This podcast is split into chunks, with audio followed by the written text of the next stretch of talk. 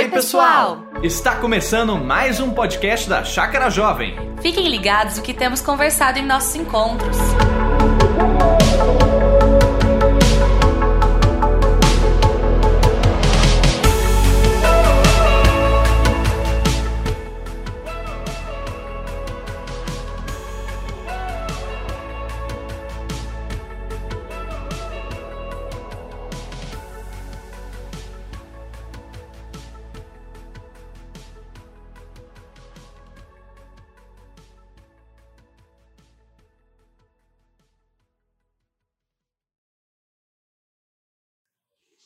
Mas legal, gente. Muito bom ter, ter vocês conosco, remanescente fiel.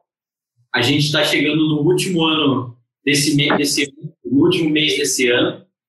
E é engraçado assim que quando eu olho para trás eu tenho a sensação que, nossa, já estamos em dezembro. Mês passado era março. Mas ao mesmo tempo, quando a gente para e pensa, né, parece que foi 47 meses dentro de um ano, que não terminava nunca. Só desgraça, só notícia ruim algumas coisas boas no meio, né, amor? É, mas, graças a Deus, o tempo para, né? O tempo não para, a gente continua. E, e uma coisa que eu tenho pensado muito foi até uma fala do, do Hangout uns meses atrás, é, um convidado nosso, que ela falou assim, que o tempo não é perdido. Não é porque os nossos planos são frustrados, não é porque a gente é, acaba tendo que reaprender a viver, reaprender a fazer as coisas à distância, que é um tempo perdido, ou que é um ano, ah, vamos fazer 2020.2, né, ano que vem, cancela esse ano, não. Deus está agindo nas nossas vidas, né? E aí é com isso que a gente pensou nesse tema. Mais que vencedores, pautados em Romanos 8, que vai, depois a gente vai ler juntos, mas que vai falar que Deus continua, Deus age através da diversidade, nada pode nos separar do amor dele e pensar, pensamos em fechar o ano trazendo essa, essa lembrança de que apesar da gente ter passado perrengue, tá vivendo à distância, tá vivendo a contragosto à distância muitas vezes, né?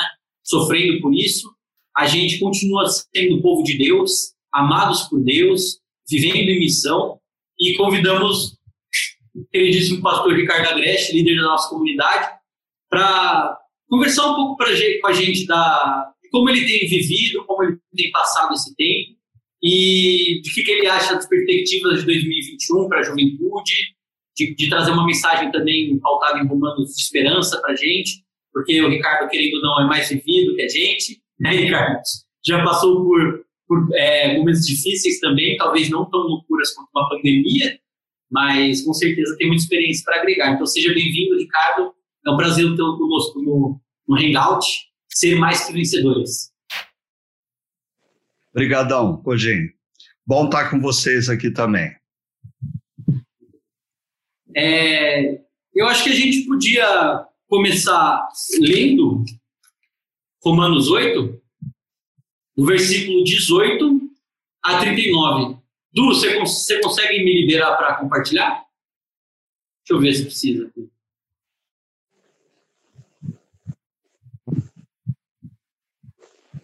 Foi?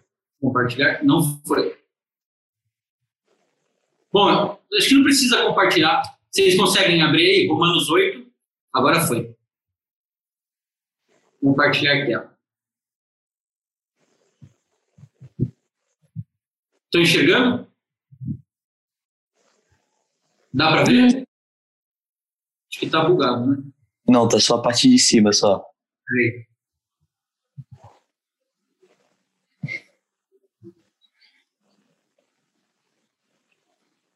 Deixa eu ver agora. Aí, agora fui. Agora sim. Agora está aqui. Então vamos lá.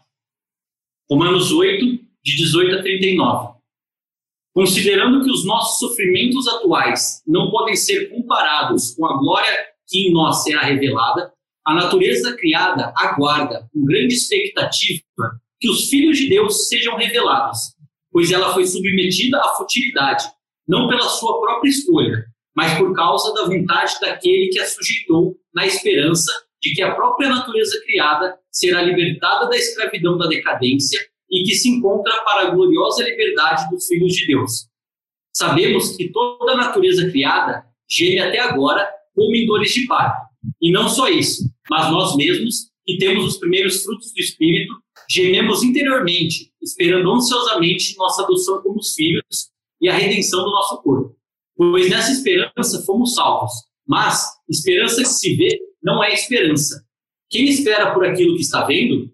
Mas se esperamos o que ainda não vemos, aguardamo-lo pacientemente. Da mesma forma que o Espírito nos ajuda em nossa fraqueza, pois não sabemos como orar, mas o próprio Espírito intercede por nós com gemidos inexprimíveis.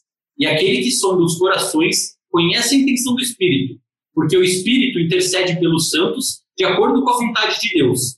Sabemos que Deus age em todas as coisas para o bem daqueles que o amam, dos que foram chamados de acordo com seu propósito. Pois aqueles que ele não conheceu, também os predestinou para serem conforme a imagem do seu filho, a fim de que ele seja o primogênito entre muitos irmãos. E aos que predestinou, também chamou. E aos que chamou, também justificou. Aos que justificou, também glorificou. Que diremos, pois, diante dessas coisas? Se Deus é por nós, quem será contra nós? Aquele que não poupou a seu próprio filho, mas o entregou por todos nós, como não nos dará juntamente com ele e de graça todas as coisas? Quem fará alguma acusação contra os escolhidos de Deus? É Deus quem os justifica. Quem os condenará? Foi Cristo Jesus que morreu, e mais, que ressuscitou e está à direita de Deus e também intercede por nós. Quem nos separará do amor de Cristo? Será tribulação, ou angústia, ou perseguição, ou fome, ou nudez, ou perigo, ou espada? Como está escrito: Por amor a ti, enfrentamos a morte todos os dias. Somos considerados como ovelhas destinadas ao matadouro. Mas, em todas estas coisas, somos mais que vencedores, por meio daquele que nos amou pois estou convencido que nem morte, nem vida, nem anjos, nem demônios, nem presente, nem o futuro, nem quaisquer, quaisquer poderes, nem altura, nem profundidade, nem qualquer outra coisa na criação será capaz de nos separar do amor de Deus que está em Cristo Jesus, nosso Senhor. Eu queria ler, eu quis ler esse texto com vocês, apesar de ele ser um pouco grande, porque eu acho que ele pode nos trazer uma perspectiva muito grande, uma narrativa muito importante para a gente enfrentar esse período de tribulação que a gente tem enfrentado, esse período de dificuldades, de desafios. E eu acredito que quando a gente tem uma narrativa interior forte, construída e pautada no futuro que Deus diz reservar para nós, essa narrativa nos ajuda a ver a história se desenvolver no dia a dia. E, Ricardo, para a gente começar, eu queria saber de você que todos nós temos passado por momentos de privação, planos frustrados ou deixando de fazer o que nós gostaríamos. Eu queria saber, assim, da sua perspectiva mais pessoal, para a gente começar. Um desafio que você tem enfrentado nesse tempo de distanciamento e como você tem lidado com ele? Bom, gente, eu acho que é, é, os desafios foram enormes esse ano, né? Apesar ah, do Henrique Gogin ter começado falando aí que eu sou mais é, experiente, né? aí é um, é um termo mais educado para falar que eu sou mais velho, ah, eu acho que nem a minha geração, nem a de vocês nunca enfrentou uma situação tão complexa como essa do ano de 2020, né? Então, eu acho que ah, no início é, o, o desafio tinha a ver com a ter a capacidade de se reinventar, uh, de inovar. Uh, a gente tinha que procurar é, outras alternativas para manter a igreja junto. Né? De repente, uh, ninguém vivo Uh, nesse contexto, nunca tinha pensado o que aconteceria se, de repente, de uma semana para outra, todas as igrejas do planeta Terra perdessem os seus prédios. A, a igreja continuaria a existir? E, de repente, foi isso que aconteceu. Ah, de uma semana para outra, nós não tínhamos mais prédio. E nós tínhamos que ser igreja sem prédio. Então, esse foi um grande desafio. Ah, na dimensão pessoal, eu acho que o momento mais crítico foi ali por volta de junho, julho, quando a gente começou a completar praticamente quatro meses é, de isolamento e porque a Sônia estava trabalhando na linha de frente, é, é, entrando numa UTI respiratória de um hospital diariamente, desde o início a gente decidiu que teríamos que levar muito a sério o isolamento e inclusive se afastando dos nossos filhos, netos e pais. E eu acho que por volta de junho, julho, a coisa começou a pegar para valer, assim, a saudade, o sentimento, assim, de... Eu contei é, lá no Encontro da Gratidão que por duas vezes eu estava trabalhando no escritório e eu, eu como que ouvi a voz dos meus netos no portão me chamando. E assim eu saí é, convicto que eles haviam resolvido fazer uma surpresa e eles tinham vindo para nos ver. E aí eu saí porque eu tinha certeza que tinham ouvido e olhei para o portão e não tinha ninguém. Tamanha era assim a, a saudade naquele momento. E eu acho que nos últimos meses o desafio está sendo diferente. É, a gente teve essa é, relativa flexibilização desse momento de isolamento, né? Ah, mas ah, ah, ah as coisas continuaram sérias e estão se tornando mais sérias. Mas eu, particularmente, acho que nesse finalzinho de ano, é, o, o grande desafio tá, é, está sendo talvez até um pouco do que a gente está vivendo aqui, nesse hangout a gente vive na igreja. A sensação de que as pessoas estão abrindo mão, elas estão se desconectando. Elas ah, chegaram à conclusão que elas estão cansadas e se elas não podem ter o que elas gostariam de ter, elas preferem não ter nada. Ah, e essa é uma sensação que está tomando conta não só da nossa comunidade, mas de.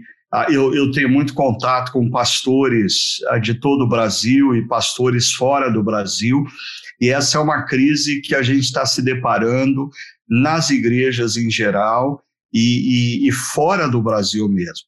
As pessoas elas estão assim abrindo mão é, da caminhada com outros irmãos e irmãs em Cristo é, por, um, por um sentimento. Aí eu cansei. E se eu não posso ter do jeito que eu gostaria, sei lá, o culto presencial, é, com o louvor como nós tínhamos antes, com um pregador ao vivo e a cores diante da gente, a pessoa diz: não, eu não, eu não, eu não vou, eu me nego a, a me manter conectado é, pela internet, mas isso é, é, um problema sério, né? Porque a gente não pode confundir ah, isolamento social com solidão espiritual. Ah, e eu acho que algumas pessoas elas estão optando pela solidão espiritual. E, e, e cristãos isolados, solitários, se tornam alvos é, muito fáceis para o inimigo das nossas almas, para nos sabotar, ah, para é, nos desanimar, para nos desencorajar. Então, acho que assim, é, Henrique, resumindo, eu acho que eu passei por diferentes é, desafios. No começo foi se reinventar, no meio foi o desafio ah, da, da, da, do isolamento existencial propriamente dito, né? Assim, foi o ápice do desejo de estar com pessoas e não poder estar com pessoas.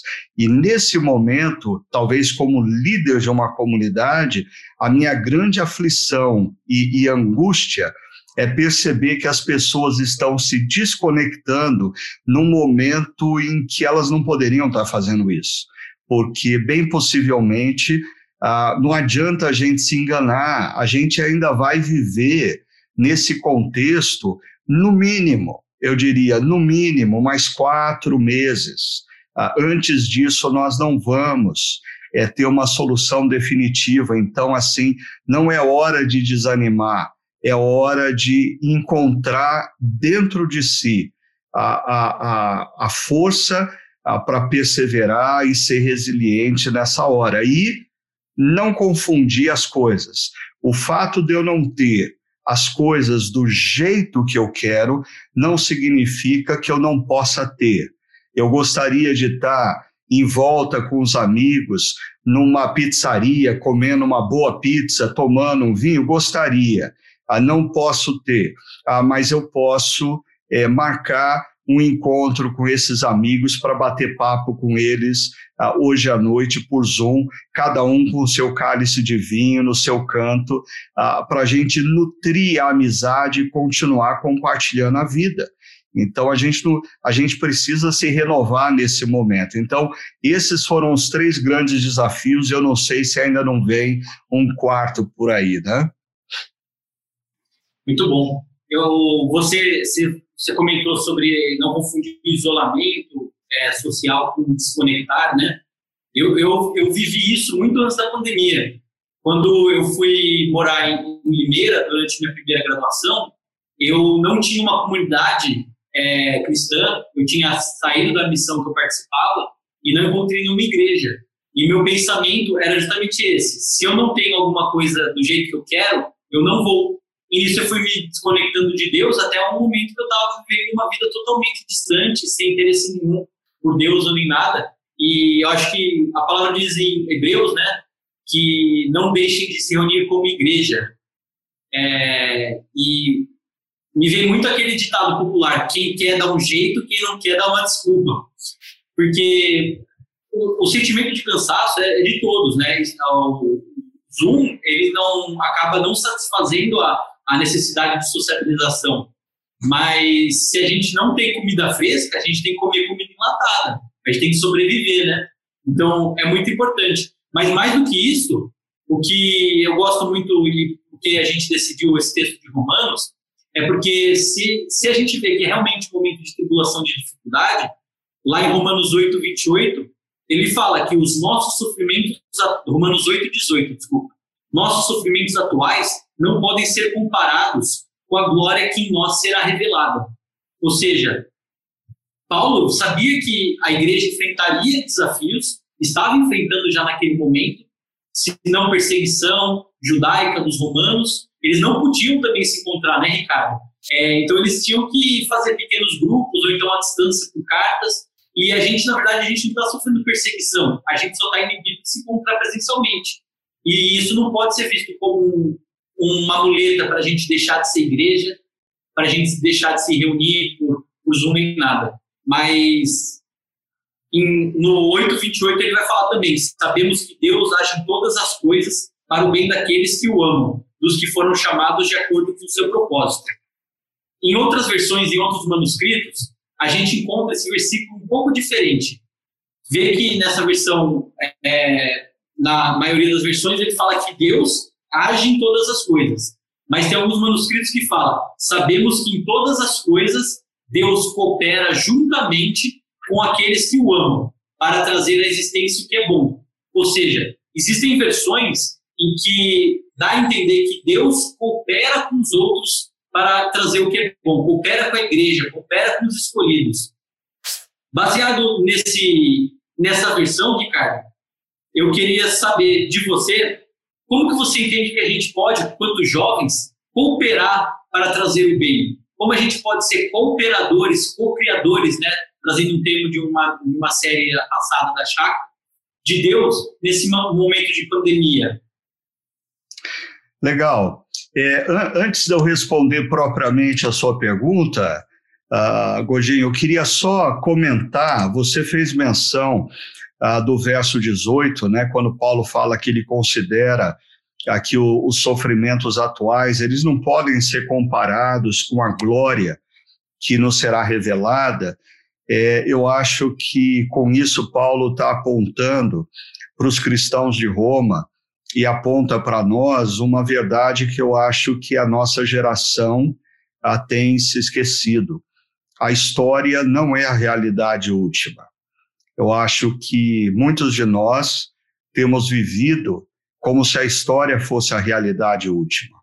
Nós estamos buscando o nosso sucesso profissional, nós estamos buscando dinheiro, nós estamos buscando formas de conquistar bens, ah, e de repente essa pandemia ou coisas como essa pandemia vêm ah, para nos lembrar que a história não é a realidade última, que nós, como cristãos, cremos a que existe algo melhor por vir.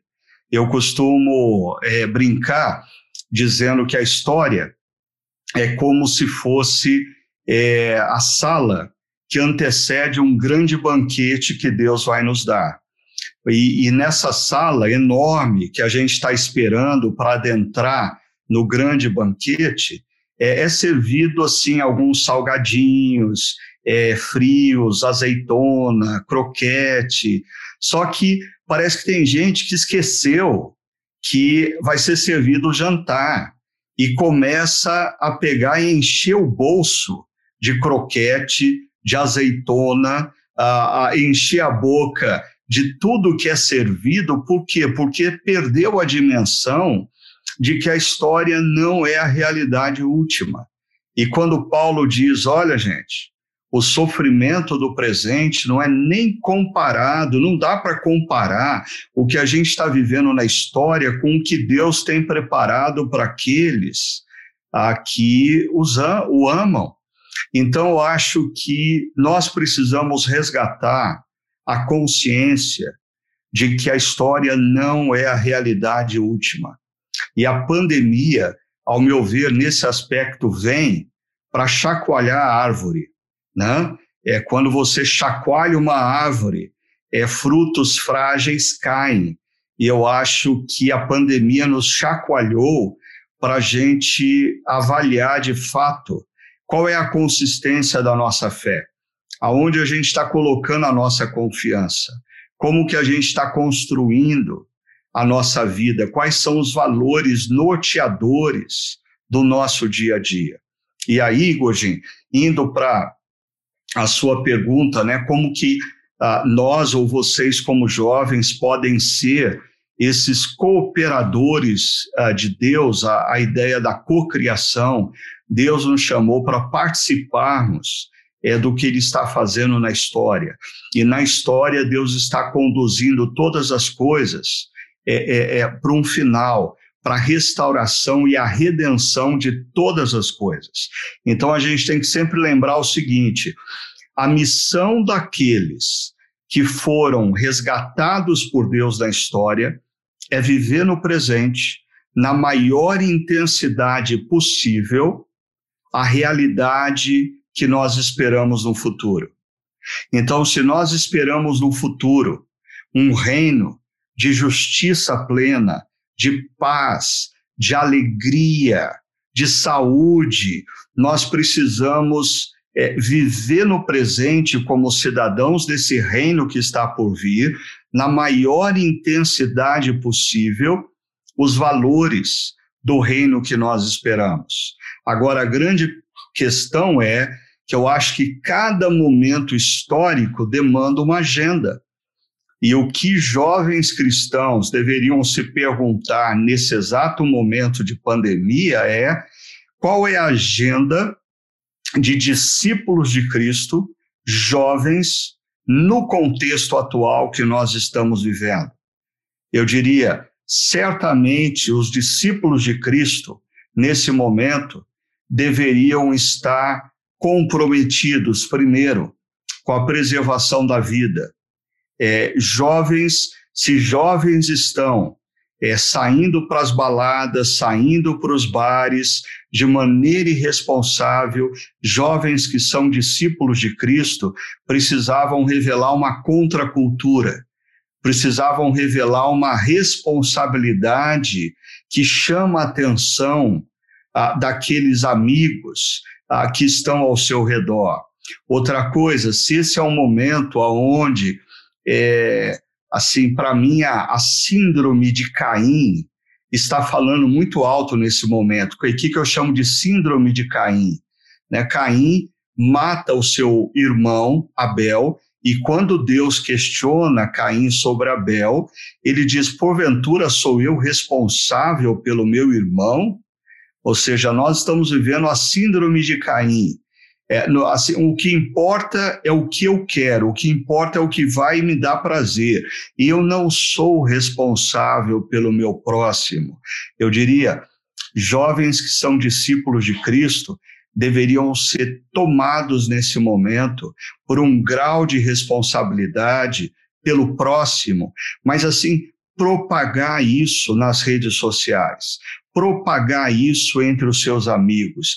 Eu me lembro que é, quando a gente tinha aí três, quatro meses de pandemia, ah, eu incentivei grandemente o Everton a, a, a, fazer um vídeo com os jovens da chácara é, falando sobre o uso de máscara.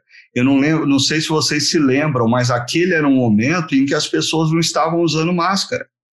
Então, eu diria, quando os jovens da chácara fizeram aquele vídeo e propagaram nas redes sociais, vocês foram vanguarda, porque hoje ninguém discute a, a, importância do uso da máscara, mas aquele era um momento em que jovens não usavam máscaras e achavam que não precisavam usar máscaras. Então, eu acho que assim, fazer diferença nesse momento implica em você olhar e perguntar, como discípulo de Cristo, como eu posso viver a contracultura, a, a, cultura do reino de Deus, que valoriza a vida, a que super a, incentiva as pessoas a, a, serem responsáveis pelo próximo, a empatia, e eu diria mais uma coisa: resiliência.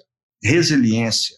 Né? Eu sei, está difícil, e existem estudos que revelam que, por alguma razão, está mais difícil a questão da resiliência para os mais jovens do que para os mais idosos.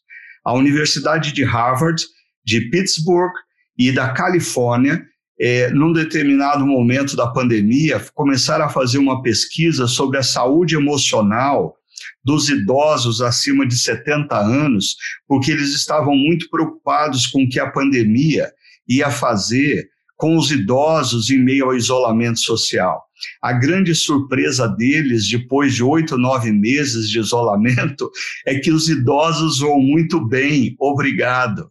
Os mais altos índices de depressão, de transtorno emocional, emergiram surpreendentemente naqueles com menos de 25 anos de idade. Então, eu diria, discípulos de Cristo jovens têm uma agenda nesse momento histórico que passa pela valorização da vida, que passa pela empatia, responsabilidade para com o próximo, que passa por motivar jovens a, a exercitar a resiliência, a perseverança num momento tão difícil. Muito bom. É, inclusive, tem estudos do Grupo Barna, né, que é um grupo americano de pesquisa cristão, que ele traz uns dados que, inclusive, se a Raquel ou alguém da área da saúde depois quiser validar, lembrando, gente, que quem quiser contribuir, perguntar, ponderar, até discordar, né, a gente está aberto. Pode abrir o microfone, fala, vem pro fight, brincadeira. É, é, é aberto, para não virar um, um monólogo meu, um diálogo meu e do Ricardo apenas, podem falar. Raquel, vou dar uns dados aqui americanos, se você souber, dos brasileiros, o Rosão também é da área da, da psicologia, ele fala que os, foi, foi feito um estudo e os millennials, que são essa, nós, né, e o Generation Z, que são um pouco mais novos, meu irmão, de 18, 19, tem algumas pessoas aqui que são, o Dudu talvez, é, são mais propensos a lutarem contra distúrbios emocionais. E que antes da pandemia, estudo, o estudo que eles tinham feito tinha dado que 49% dos jovens entrevistados, jovens e adolescentes, tinham expressado ansiedade ante decisões importantes e grande medo do fracasso. 39% tinha se sentido triste ou deprimido no último mês e 34% se sentia isolado ou solitário. E como a gente bem sabe, né, que a gente tem vivido isso, durante a pandemia esses números tendem a crescer. É, e, e, pensando nisso, até, Raquel, se quiser contribuir, Morris quer quiser contribuir. Eu falo. É, eu não sou, não trabalho muito na área, é, então até ah, eu vou falar mais da visão do meu estágio, que foi na área comportamental, né? é, a gente falava muito que essa geração, é, elas são, essas duas gerações, né, são, tem menos é, capacidade, né, tem menos tolerância à frustração. Então, porque como a gente tem uma geração que tem muita facilidade de acesso à informação, acesso a coisas, né, os nossos pais lutaram muito para chegar onde chegaram e dar uma vida muito boa para a gente. Então, a gente acaba tendo uma visão, eu até posso falar por mim também, que tipo, foi, entre aspas, fácil chegar até ali. A gente não valoriza os, os esforços, né? A, a luta e a construção de coisas. E aí, quando acontece alguma coisa que nos frustra, a gente não acaba tendo muita dificuldade para reagir a esses estímulos, é, estímulos frustrantes. E aí, isso, é, com isso, uma perda é tratada como uma coisa muito grande a ponto de levar a depressão, causar ansiedade, né? Porque depressão para o comportamental, né? É, é uma perda de um, de um estímulo muito importante. Então, hoje, vou, vou trazer para a realidade da pandemia. A gente tem várias perdas, né?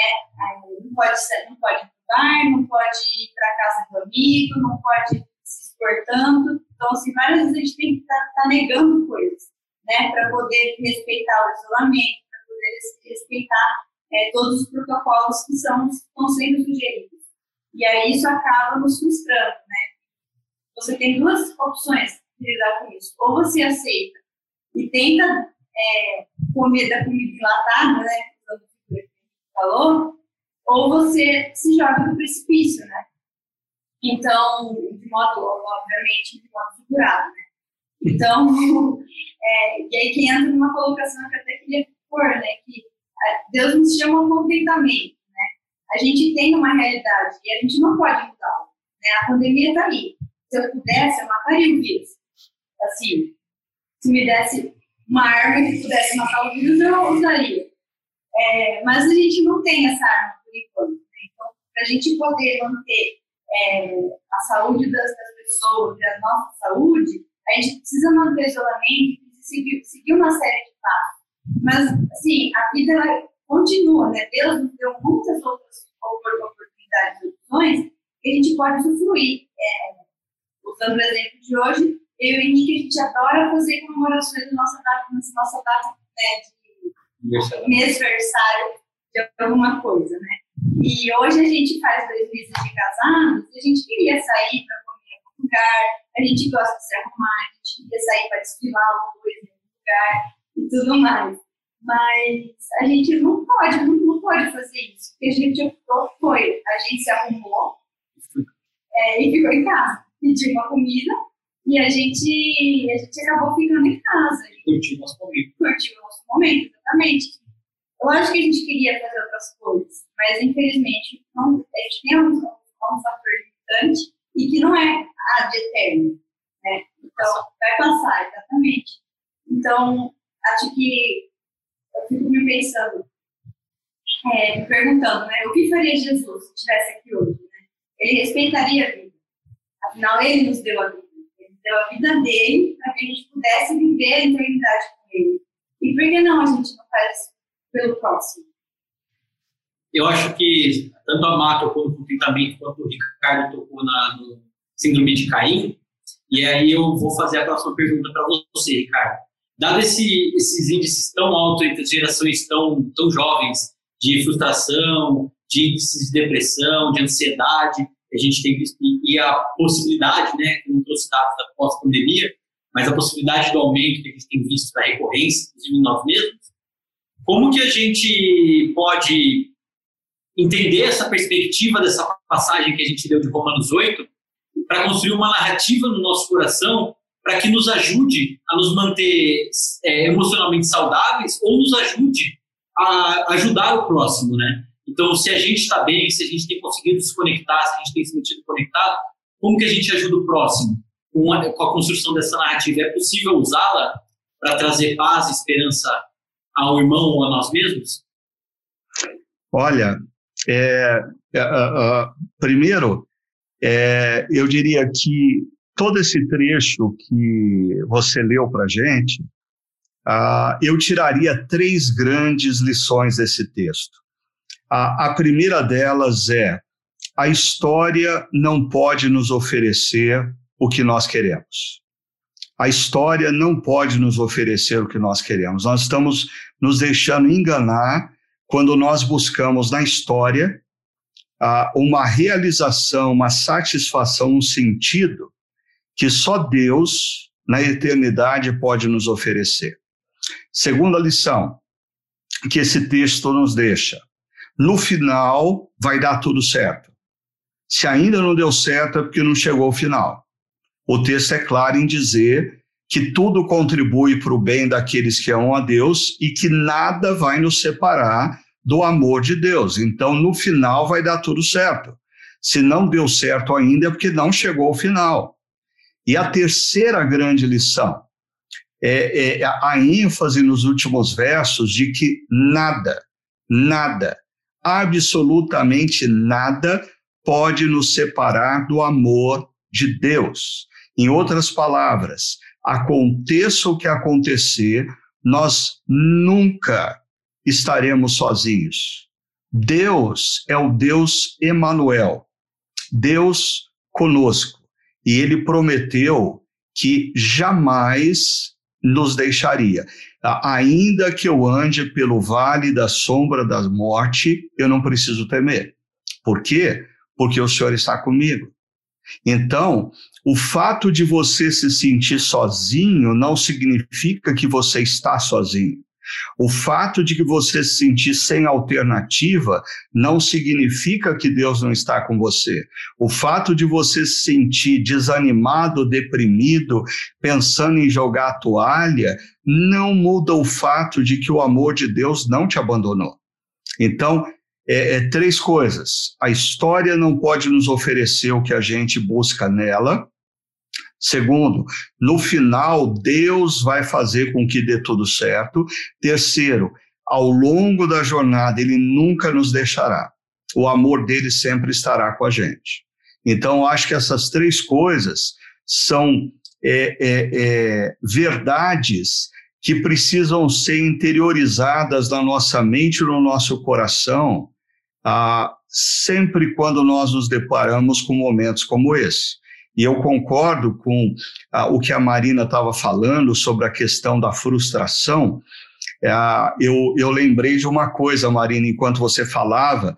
É, de fato, por exemplo, os meus filhos, eles, ah, eles passaram por algumas frustrações, bem possivelmente, mas eu acho que eu nunca permiti que os meus filhos passassem por algumas frustrações que eu passei. Então, vou dar um exemplo para vocês. Eu, ah, moleque, ah, eu vivia na rua e eu jogava bola é, é, na rua. A gente colocava dois tijolos de cada lado, aí fazia daquilo gols e dividia a molecada é, cinco para cada lado e a gente passava o dia inteiro jogando bola. Eu, assim, nas férias, eu começava a jogar bola sete horas da manhã, quando era sete da noite, eu voltava para casa todo arrebentado, todo machucado, cheio de roxo na canela, mas no dia seguinte eu estava lá jogando bola. E aí.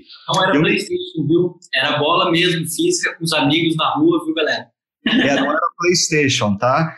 E, e, e, por sinal, a bola era um, era um tipo de bola que talvez a maioria aqui nunca conheceu. A gente chamava de bola de capotão. Eu não sei por que, que chamava capotão, mas é, no entorno da bola ela era de couro e dentro ela tinha uma câmera de ar. Então, o que aconteceu certa ocasião? Eu tinha uma bola de capotão e a gente jogou tanto que foi desgastando o couro, abriu a costura, a câmera ficou exposta e num determinado momento alguém deu um chute no lugar e bateu na câmera de ar e furou. E furou a bola. Aí a, gente parou de jogar? Não. A gente foi até uma banca de jornal, pediu o jornal velho e a gente encheu o, o, o, couro, o capotão de jornal, a bola não quicava mais, mas dava para a gente chutar. E a gente passou o resto do dia jogando bola com a bola de couro cheia de papel dentro.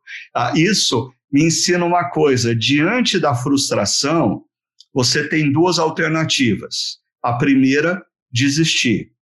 Se não dá para ser do jeito que eu queria, eu desisto.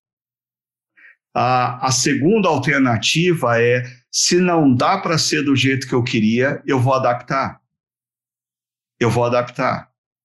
E eu, eu acho que vocês têm um grande privilégio nesse momento histórico, porque Deus está oferecendo para vocês a oportunidade que o pai de vocês, os pais de vocês não ofereceram para vocês, de vocês aprenderem a adaptar. Se não dá para ser do jeito que você queria, assim, ressignifica dentro de você o momento e adapta. Isso vai ser muito importante, por exemplo, uh, o Gojin e a Marina começando uma caminhada no casamento do casamento, porque uh, eles vão descobrir num determinado momento que uh, o casamento que eles idealizaram não existe. E aí o que, que eles vão fazer com a frustração?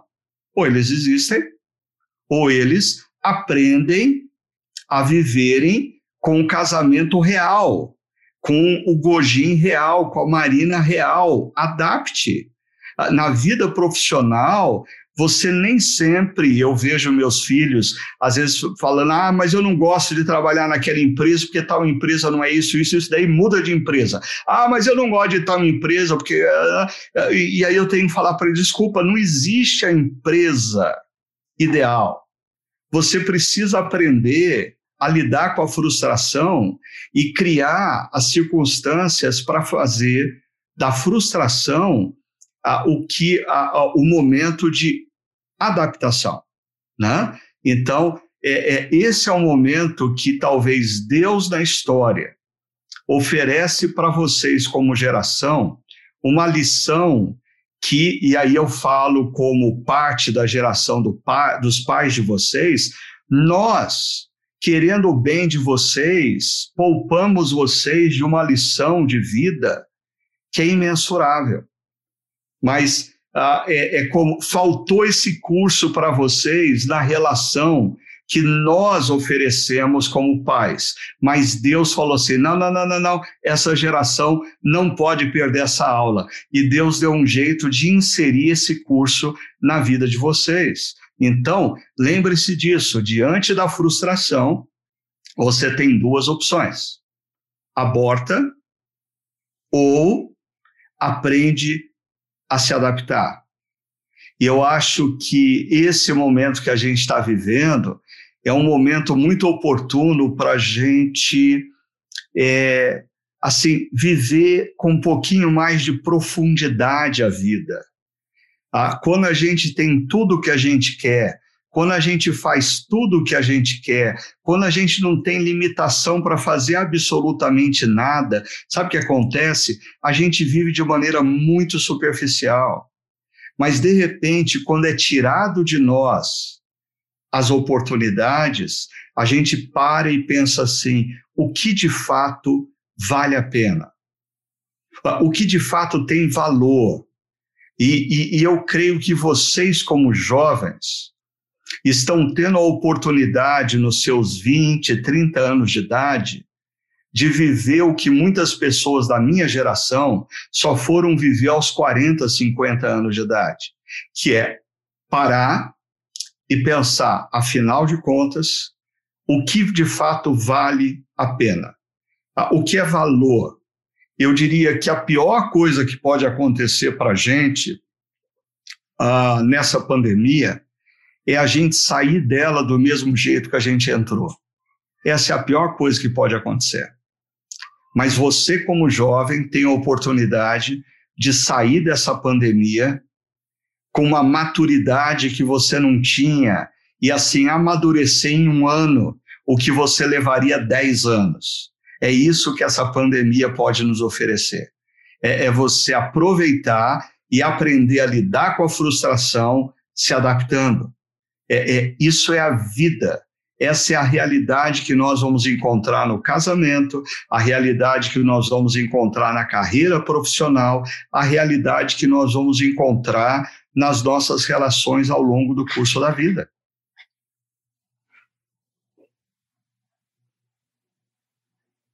É, muito bom. É, acho que é bem isso. Talvez quem quiser uma indicação de leitura aí para as férias, acho que um livro que pode ajudar muito nesse diálogo de como lidar com a dor é Caminhando com Deus e Meia-Dor e Sofrimento, do Tim Keller, que ele vai dar uma leitura mais da nossa, além da nossa geração, da nossa cultura, né? Que a gente vive num, num paradigma cultural muito de consumismo. Eu vivo para ter prazer, eu vivo para consumir. Então, quando me tiro o prazer, quando me tiro o consumismo, o que sobra? Um, um nada existencial. E a gente não consegue lidar com a frustração. Então, quem quiser uma lição de casa aí muito boa, fica, fica de, de dica para vocês. Esse livro é muito bom. Uma leitura muito boa que vocês podem fazer durante as férias aí, quando entrar, né? Tem gente que só entra de férias em fevereiro. E então, se você, se você for menos crente que o Gojin, como eu, e, e não quiser ler um livro assim é, evangélico, teologicamente correto, você pode assistir na Netflix do seu tempo livre, é claro, depois de ler o livro, é, é um documentário é, que fala do time do Chicago Bulls, um time de basquete chamado The Last Dance, a última dança. Olha, a Sônia, quando começou a assistir comigo, ela falou assim: eu vou ficar assistindo documentário de basquete? Sai fora, eu não gosto disso.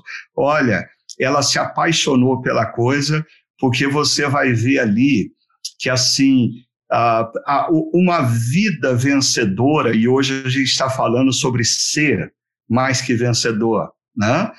uma vida vencedora, ela não é feita sem adversidades, ela não é feita sem dificuldades, e a resiliência, olha, se a resiliência foi importante para Michael Jordan, Imagina para nós o quanto a resiliência é importante. Eu gosto muito sempre de ver uh, histórias do esporte, porque a, a, a, Bíblia compara a nossa caminhada como discípulos, né? Paulo compara lá em 2 Timóteo capítulo 2 a gente como atletas. E, e, Hebreus capítulo 12 também fala da gente como atletas, que a nossa caminhada cristã é como uma corrida que a gente precisa perseverar.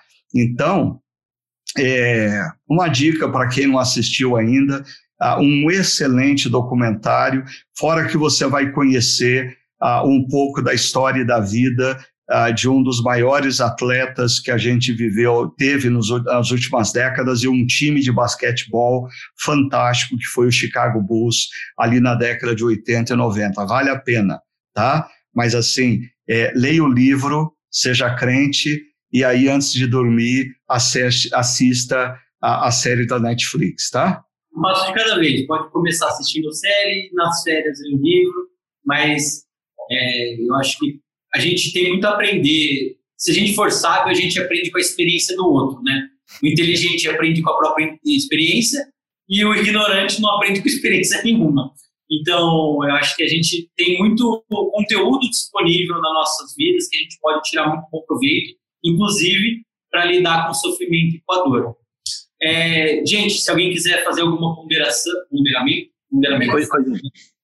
Só uma coisa que eu lembrei, só uma coisa que eu lembrei, outro exemplo não crente, vamos dizer, é o Leandro Carnal, ele fala alguma coisa a respeito assim da, da, da sociedade atual ter uma rejeição à dor assim total, assim, sendo que a, a, dor faz parte da vida em também. Então, é saber lidar com a dor, saber lidar com, com um momento de restrição no caso aqui, né?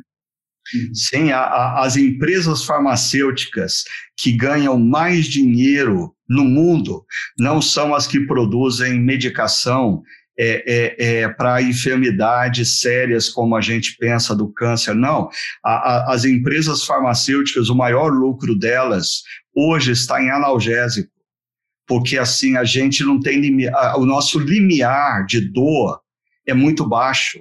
A gente está tendo uma dorzinha de cabeça, a gente já toma dois logo, porque o medo de ter dor de cabeça faz a gente se antecipar e tomar dois, né? É, é, outra coisa que eu percebo, Fábio, é que assim a gente confunde muito tristeza com depressão, né? Então, a gente toma medicação para depressão, a gente vai fazer terapia, nada contra fazer a terapia, não posso ir contra aqui as psicólogas presentes, eu acho que é importante, mas às vezes a gente confunde tristeza com depressão. Gente, tristeza faz parte da vida. Assim, ter dias que a gente não está afim de, de, de, de continuar fazendo o que a gente faz é a coisa mais natural do ser humano ao longo da história. A gente tem que aprender a lidar com esses dias em que a gente não está bem. Então, analgésicos, antidepressivos, uh, terapias, e aí também a gente, as próprias drogas ilícitas, né? a bebida, são formas da gente tentar fugir da dor. E, e a nossa sociedade, sim, ela tem um, um, um limiar para a dor. É, é, é, a gente precisa é, ter senso crítico para perceber o que está acontecendo, e aí que eu falo da contracultura.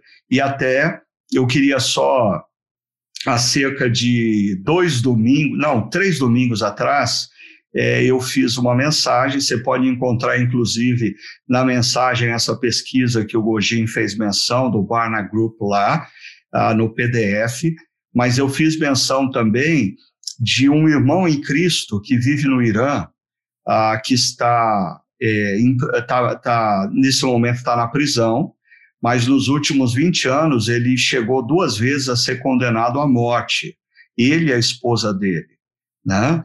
Então, é, eu fiz um comparativo. Ah, tem gente que está dizendo assim: ah, eu estou deixando de participar de grupo pequeno porque eu não aguento mais, eu estou cansado, eu estou cansado de culto online, eu estou cansado. Peraí, peraí, gente. Ah, tem irmãos em Cristo é, nesse exato momento que estão num calabouço, numa prisão, que eles dariam qualquer coisa eles trocariam o sofrimento deles pelo nosso rapidamente.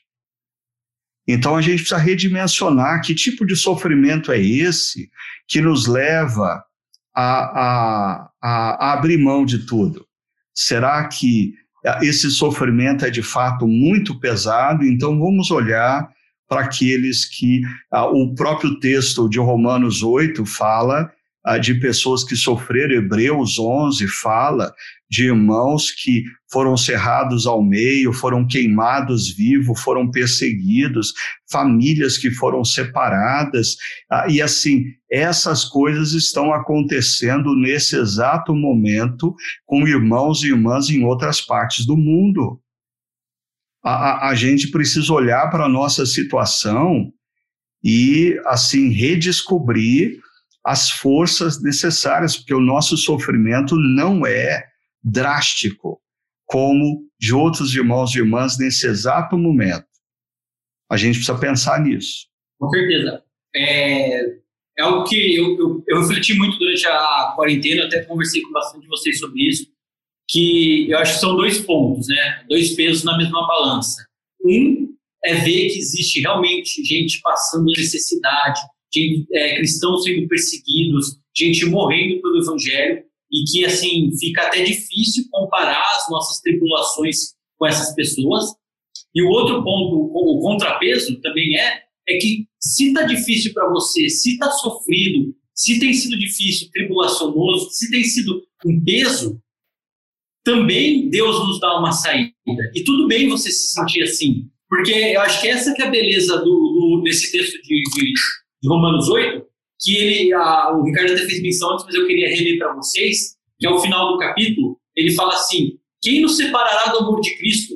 Será tribulação, ou angústia, ou perseguição, ou fome, ou nudez, ou perigo, ou espada. Ou seja, tem, tem perseguições e dificuldades de níveis diferentes. E ele fala, nada, nem a menor, nem a maior, nada vai nos separar. E ele continua depois. Mas em todas essas coisas somos mais que vencedores por meio daquele que nos amou. Pois estou convencido que nem morte, nem vida, nem anjos, nem demônios, nem o presente, nem o futuro, nem qualquer poder, nem altura, nem profundidade, nem qualquer outra coisa da criação será capaz de nos separar do amor de Deus que está em Cristo Jesus. Então, é, eu acho que assim, se está difícil, se, tá, se para você tem sido difícil, Se você tem ficado afastado, se isso tem te feito mal, procure seu líder de grupo pequeno, procure ajuda pastoral, principalmente procure ajuda dos psicólogos, que vão são pessoas que se especializam, que têm isso como profissão, que têm como te ajudar. E tudo bem você estar tá sofrendo, mas a gente também não pode se acomodar, se, se você está bem, se acomodar e falar: ah, não, essa pandemia, quando tudo passar, eu volto. Porque não. Jesus nos chama a cooperar e agir na história agora, a nos moldar, igual o Ricardo falou, e sair da zona de conforto e nos recriar, nos adaptar para estar tá nisso, porque o amor de Deus é inseparável, é inseparável. E Ele está conosco, nos ajudando, nos capacitando e nos amando para a gente cumprir a missão, seja o nível de perseguição e tribulação que a gente tem. E po posso acrescentar uma coisa, Godinho? É, eu acho que é, é, esse momento é o momento que nos convida à, à ressignificação é, da vida, né? Então, é, a gente vive numa cultura que nos convida sempre a olhar para a gente mesmo. É o egocentrismo, é o individualismo, é o meu prazer, são as minhas coisas.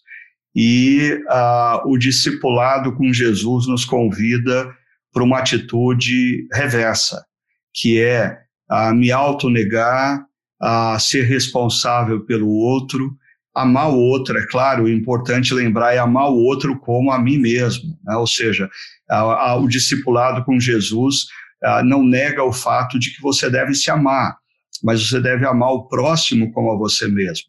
E é, eu acho que a gente precisa perceber que em meio à pandemia, Deus não disse assim para a gente: ó, oh, pessoal, está todo mundo dispensado, quando os prédios reabrirem, a gente retoma a missão, tá bom? Não, Deus não disse isso. Ah, e se nós não tivéssemos mais prédios? E se nós estivéssemos vivendo num país que da noite para o dia o governo decidiu que o cristianismo não seria mais tolerado ah, e, e tivesse fechado todos os prédios? A igreja teria terminado? Não. A missão teria terminado? Não. Então, ah, deixa eu contar só uma coisa que, quando jovem, eu gostava muito de fazer nessa época do ano.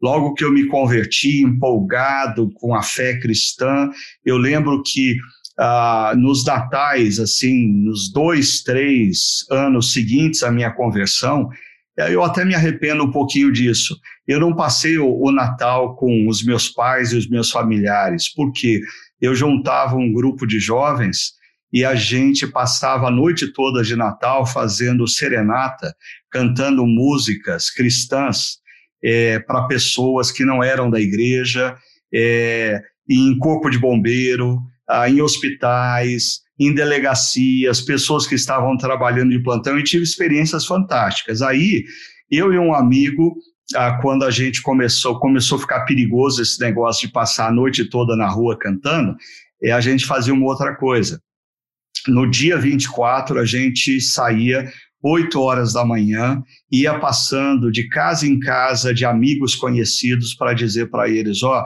nós viemos até aqui para desejar para vocês um Feliz Natal, um bom Ano Novo, Deus abençoe vocês. A gente ia pessoalmente, a gente fazia uma, uma, uma maratona, uma jornada passando de casa em casa.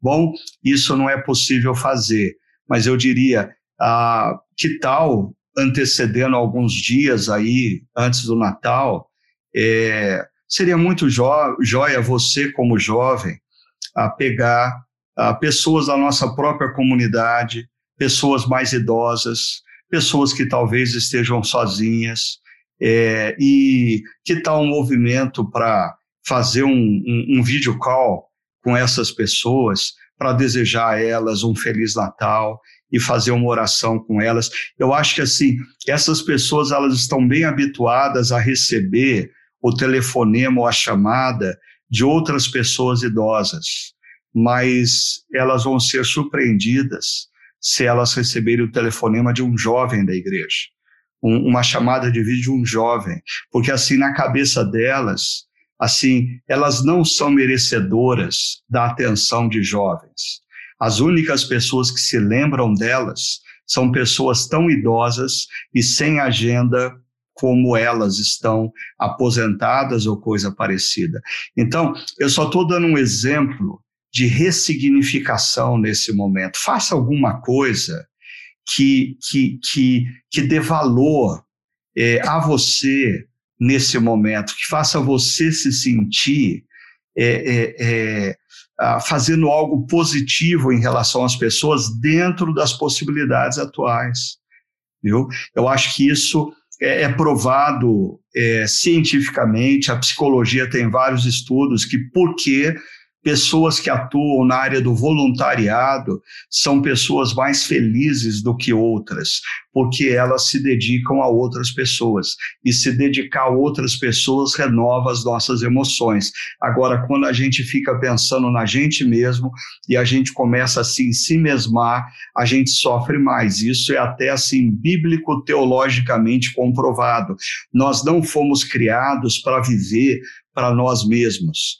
Nós fomos criados para amar a Deus acima de todas as coisas e ao nosso próximo como a nós mesmos. Então, quando a gente coloca todos os fios voltados para a gente mesmo, dá curto-circuito.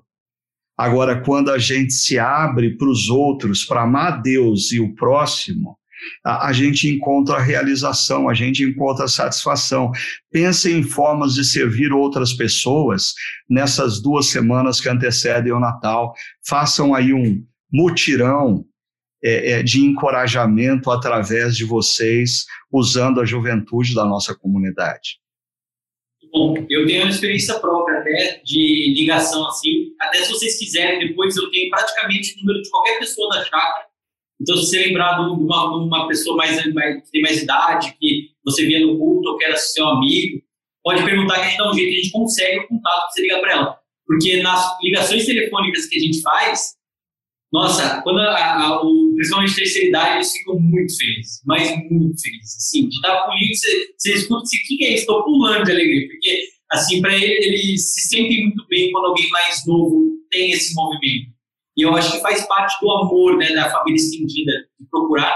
E eu, pessoalmente, tenho, assim, nossa, tem vários exemplos que eu posso dar que pessoas ficaram muito felizes de receber a ligação, né? Tem, muita, tem muitas vezes que a gente liga e a pessoa fala, nossa, sério, você está ligando de novo?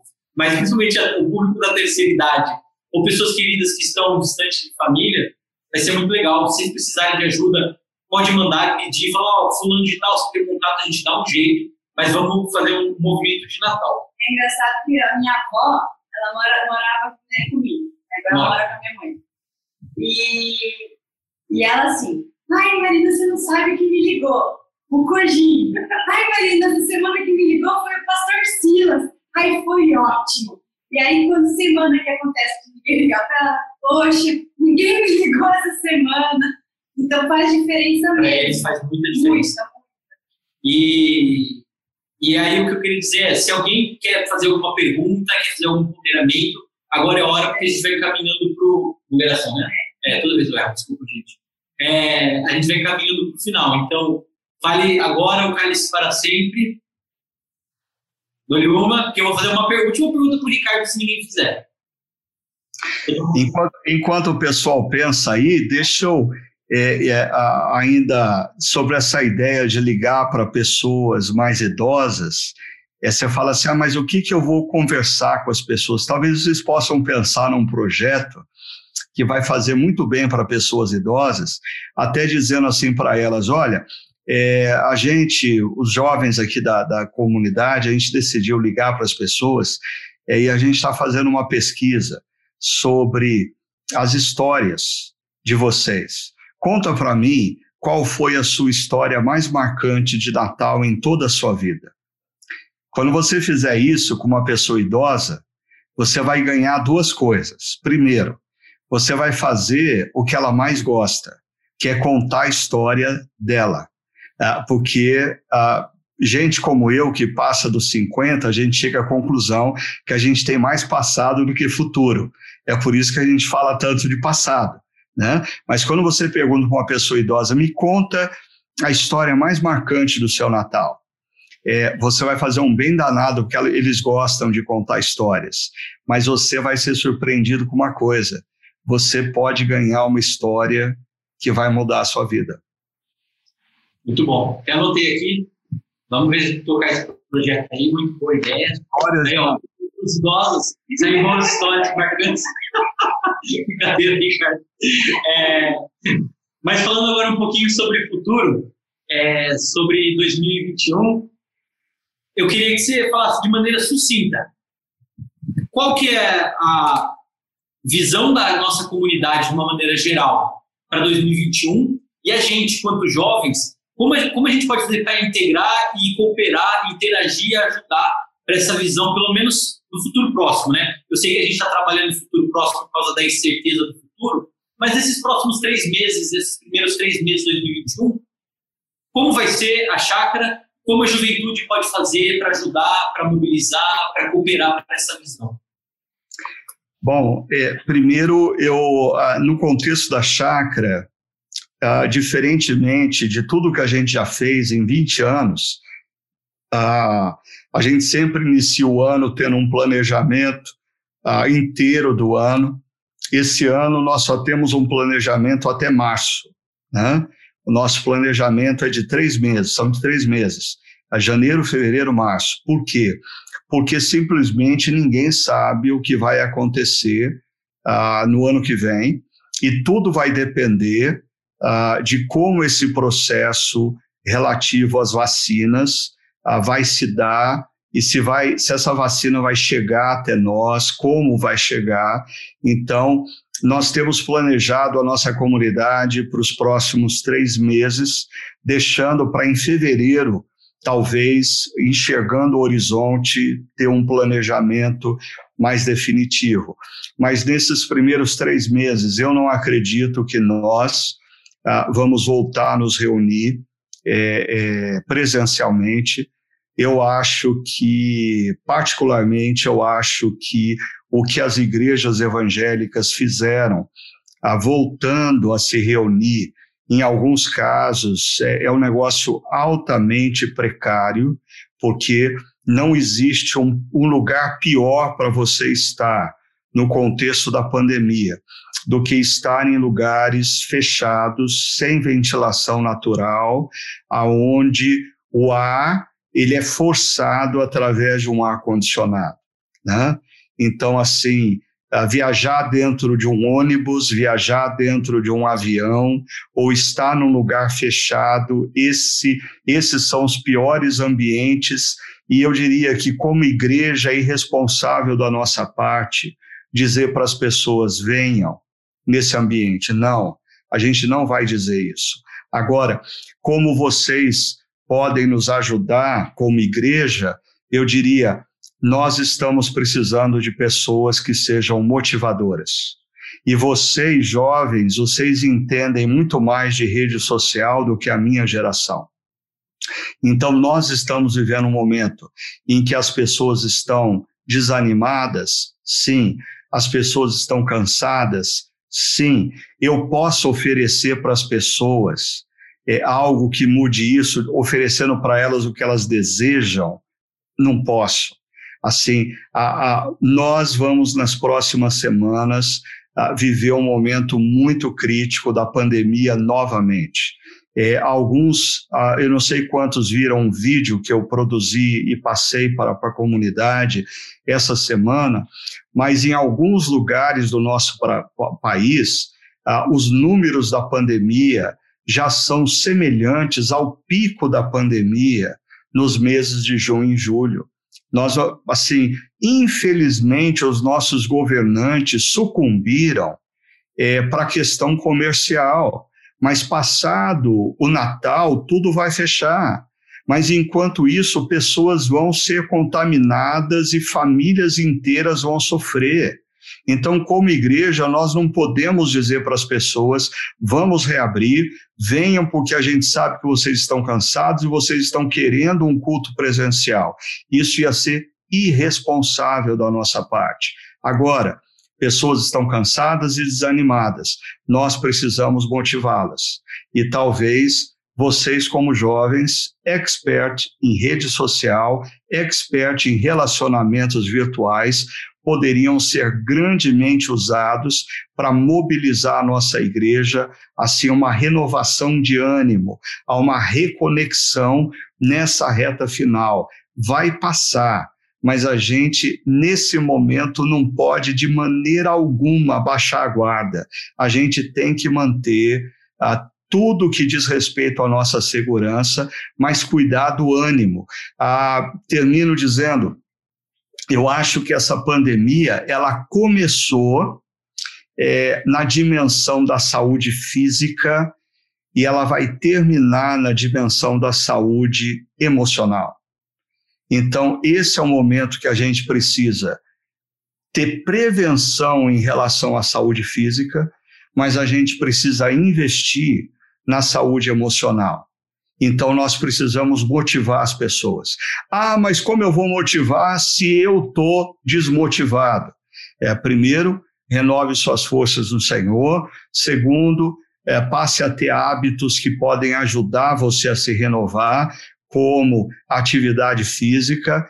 Ah, não, não em academia fechada, é, vai andar na rua, vai correr na rua. Ah, tem muita gente na rua. Olha, tem uma atividade que você paga um monte de dinheiro para fazer e você pode fazer em casa.